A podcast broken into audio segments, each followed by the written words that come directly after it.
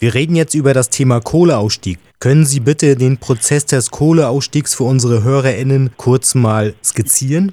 Ja, im Jahr 2019 hat es eine Kohlekommission gegeben. Äh, das war ein äh, Zusammenschluss von ähm, ähm, Menschen aus der äh, Regierung, von Initiativen, Umweltinitiativen, von Gewerkschaften und dort wurde die Frage gestellt, wie können wir Klimaschutz und Kohleausstieg zusammenbringen? Wie kann wir sozialverträglich aus der Kohle aussteigen und äh, wie kann das so gehen, dass es auch den Klimaschutzanforderungen gerecht wird? Diese Kohlekommission ist dann zu einem Ergebnis gekommen, zu einem Fahrplan für den Kohleausstieg. Dort haben sich aber gerade die Umweltverbände nicht durchsetzen können dass schon äh, im Jahr 2030 Schluss ist, sondern das Enddatum wurde auch auf Druck der Ministerpräsidenten aus den Ostländern, also aus Brandenburg und Sachsen und Sachsen-Anhalt auf 2038, Ende 2038 gelegt. Es gab dann ein Sondervotum von den Umweltverbänden, dass wir aus den Klimaschutzanforderungen spätestens 2030 raus sein müssen. Äh, und äh, trotzdem hat dann das Wirtschaftsministerium eher diesen Kohlekompromiss, der erreicht worden ist, im Interesse der Industrie ausgelegt. Und dabei ging es dann eben auch sehr schnell um die Entschädigungsfrage. Und hier hat das Wirtschaftsministerium mit einer Formel sozusagen berechnet, was den äh, Kohlekonzernen RWE in Nordrhein-Westfalen und der LEAG in der Lausitz dann als äh, Kompensation und Entschädigungszahlungen äh, zustehen sollte. Das sind dann 4,35 Milliarden, allein 1,75 Milliarden äh, für die LEAG. Und äh, wir haben uns jetzt von Greenpeace aus die Formel mal genauer angeschaut und halten die für völlig, äh, die Zahlungen für völlig aufgebläht, die Parameter, die die in Formel genutzt werden, für falsch und äh, diese Entschädigungszahlungen auch grundsätzlich für falsch berechnet.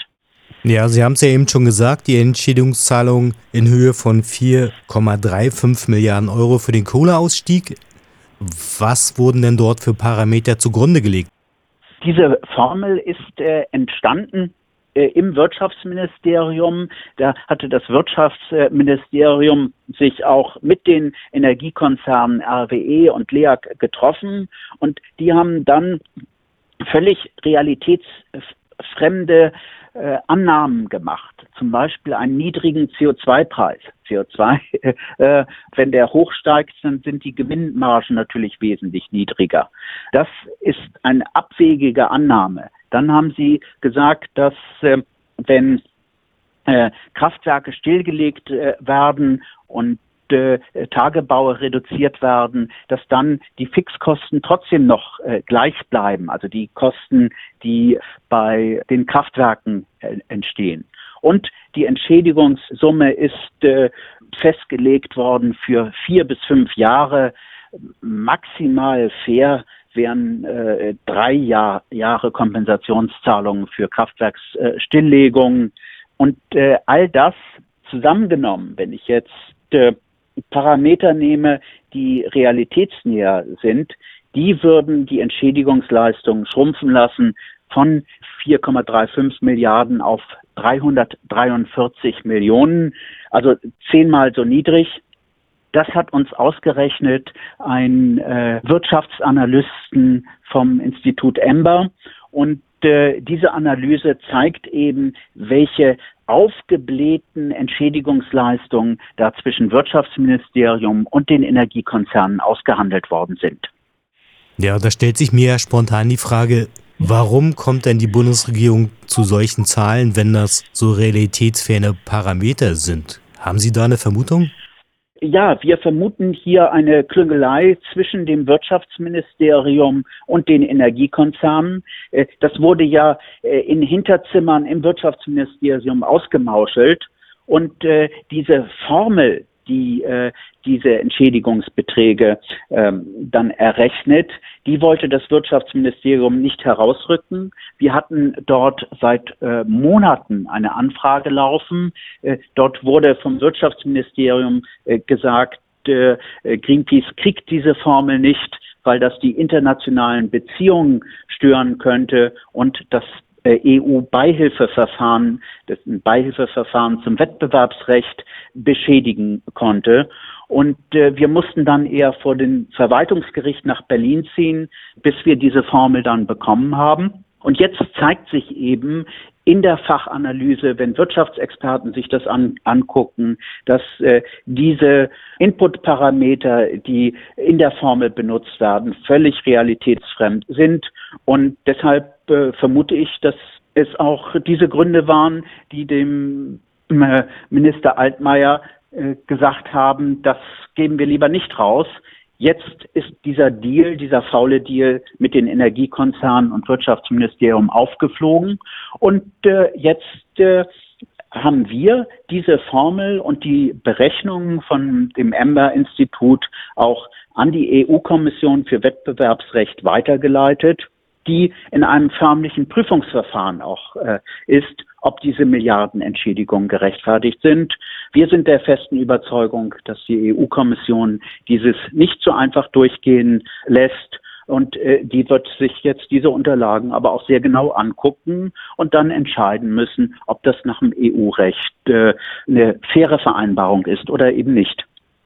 Ja, Sie haben ja eben schon die EU erwähnt die hat ja auch ein gewisses Mitspracherecht, denke ich mal. Da geht es ja auch um so Sachen wie Verschwendung von Steuergeldern oder Wettbewerbsverzerrungen, welches auch von anderen Energiekonzernen oder Unternehmen angemahnt wurde. Inwieweit kann das denn die Entscheidungsfindung der Bundesregierung noch beeinflussen? Bleibt die jetzt einfach dabei und sagt, wir haben das so und so berechnet? Oder gibt es jetzt nochmal eine neue Berechnung? Wie sehen Sie das?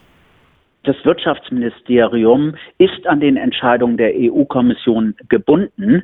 Äh, wenn die EU-Kommission zu dem Ergebnis äh, kommt, dass äh, diese Milliardenentschädigungen, und wir sprechen hier nicht über ein paar hundert Millionen, sondern das sind vier Milliarden Euro Steuergelder, die hier zu viel gezahlt worden äh, sind. Und wenn die EU-Kommission zu dem gleichen Ergebnis kommt wie wir, äh, dann ist das äh, nicht rechtskräftig. Diese vier Milliarden sind ja auch noch nicht ausgezahlt, sondern äh, die sind in Aussicht gestellt. Äh, das hieße aber dann in Folge auch, dass die Verträge, die das Wirtschaftsministerium mit den Energiekonzernen, mit RWE und LEAG gemacht haben, so nicht äh, umgesetzt werden können. Und dann müssen die Entschädigungsleistungen neu verhandelt werden. Ja, da kann man ja nur abwarten. Inwieweit können Sie eigentlich da noch mitmischen bei der Entscheidungsfindung als Greenpeace? Wir haben diese Unterlagen bereits der EU-Kommission übermittelt. Wir werden jetzt aber im Detail auch nochmal äh, mit unserer Anwaltskanzlei äh, Stellung nehmen äh, und äh, äh, wir werden diesen Austausch äh, suchen. Die Frage ist ja auch, was das Wirtschaftsministerium der EU-Kommission übermittelt hat, äh, was für Annahmen von äh, der LEAG dann auch übermittelt worden äh, ist. Und wir wollen hier Licht in das Dunkel bringen, aufdecken, was dort ausgehandelt worden ist zwischen den Konzernen, zwischen Wirtschaftsminister Altmaier und der LEAG und wollen dafür sorgen, dass das fair zustande kommt. Äh, dafür werden wir uns einsetzen und äh, da auch äh, weitere Dokumente auch an die EU-Kommission übersenden.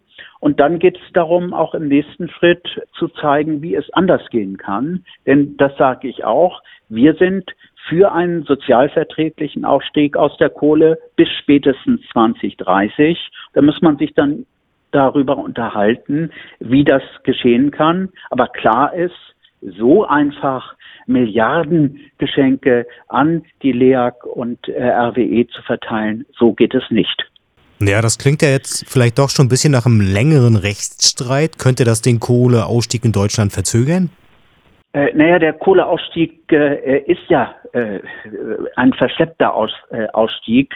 Äh, wir haben ja allein schon die Anforderungen durch das neue Bundesverfassungsgerichtsurteil zum äh, Klimaschutz durch die erhöhten Anforderungen der europäischen äh, Union beim Klimaschutz. Äh, das heißt, äh, da sagen alle Experten ja auch, dass allein marktgetrieben die Kohlekraftwerke schon bis 2030 aus dem Netz gehen. Also insofern ist da noch alles nicht klar. Ich kann nur daran dann appellieren, dass man sich dort dann gemeinsam an den Tisch äh, setzt, äh, auch mit, äh, mit der Gewerkschaft und überlegt, wie man das denn hinbekommt. Denn wenn die Kohlekraftwerke marktgetrieben vom Netz gehen, dann haben die Arbeitnehmer überhaupt keine Entschädigung.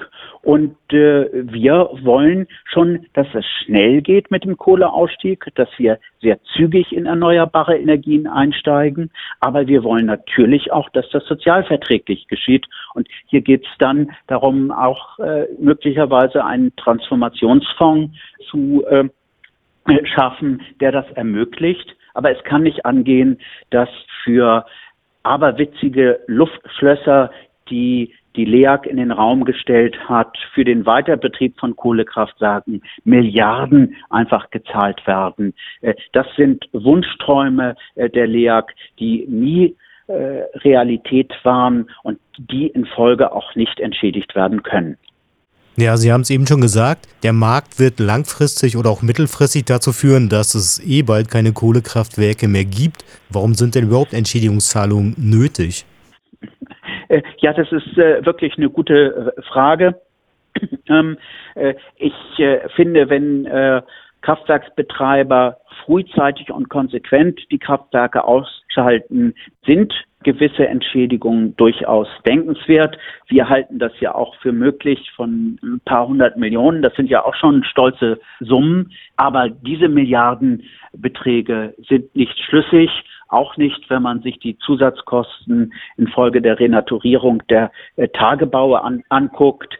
Dort äh, ist äh, ist das einfach äh, viel zu überhöht, viel zu aufgebläht, die Zahlungen. Und äh, die können wir so nicht äh, äh tolerieren. Und auch die EU-Kommission für Wettbewerbsrecht wird kaum zustimmen. 2021 ist ja ein sogenanntes Superwahljahr in Deutschland. Alle reden vom Klimaschutz und Emissionsreduktion. Welche Bedeutung hat denn eigentlich die Energieerzeugung aus Kohle für die Erreichung der deutschen Klimaziele? Ja, ganz äh, klar. Mit der Kohle können wir die Klimaziele nie und nimmer erreichen. Die Parteien haben das ja jetzt auch schon äh, vorgegeben und hat gesagt, wir werden die Klimaziele für das Jahr 2030 verschärfen und zwar von minus 55 Prozent auf äh, mindestens minus 65 Prozent. Dort soll ein Großteil im Energiesektor stattfinden. Warum soll das da stattfinden? Weil es da tatsächlich am einfachsten ist, weil wir die Möglichkeiten haben, auf erneuerbare Energien, die Nutzung von Wind und Sonne umzusteigen. Das muss jetzt aber auch umgesetzt werden. Und dazu gehört ein schneller Kohleausstieg bis spätestens 2030, genauso wie das Aufbau von Photovoltaik und äh, Windenergie. Und das müssen wir jetzt anpacken. Und das ist eben genau das äh, Problem, dass das bisher nicht gemacht worden ist, dass die Regierung Klimaschutz sehr halbherzig betrieben hat. Und deshalb müssen aus meiner Sicht auch neue Gesichter in Berlin antreten und äh, das endlich umsetzen, was klimapolitisch notwendig ist. Denn innerhalb Europas hinken wir in Deutschland beim Klimaschutz hinterher. Ja, wer jetzt nicht warten will, bis die Bundesregierung den Kohleausstieg vollzogen hat, was kann denn jeder Einzelne und jede Einzelne tun, um aus der Kohle auszusteigen?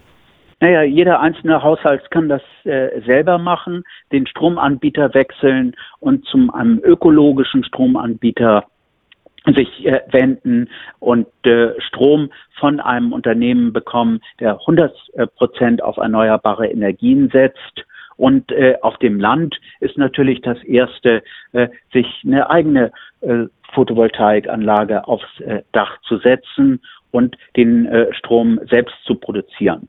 Dann gibt es auch viele Bürgerprojekte. Die Bürgerenergiewende ist ein starkes Argument. Wenn sich eine äh, Kommune oder eine kleine Stadt zusammensetzt, lässt sich auch sehr schnell in der Nähe ein Windkraft aufbauen und äh, so selbst umweltfreundlich und 100 Prozent äh, ohne CO2-Emissionen die Energie erzeugen. Gut, dann bin ich mit meinen Fragen am Ende und ich bedanke mich für das interessante Interview. Ja, gerne. Tschüss.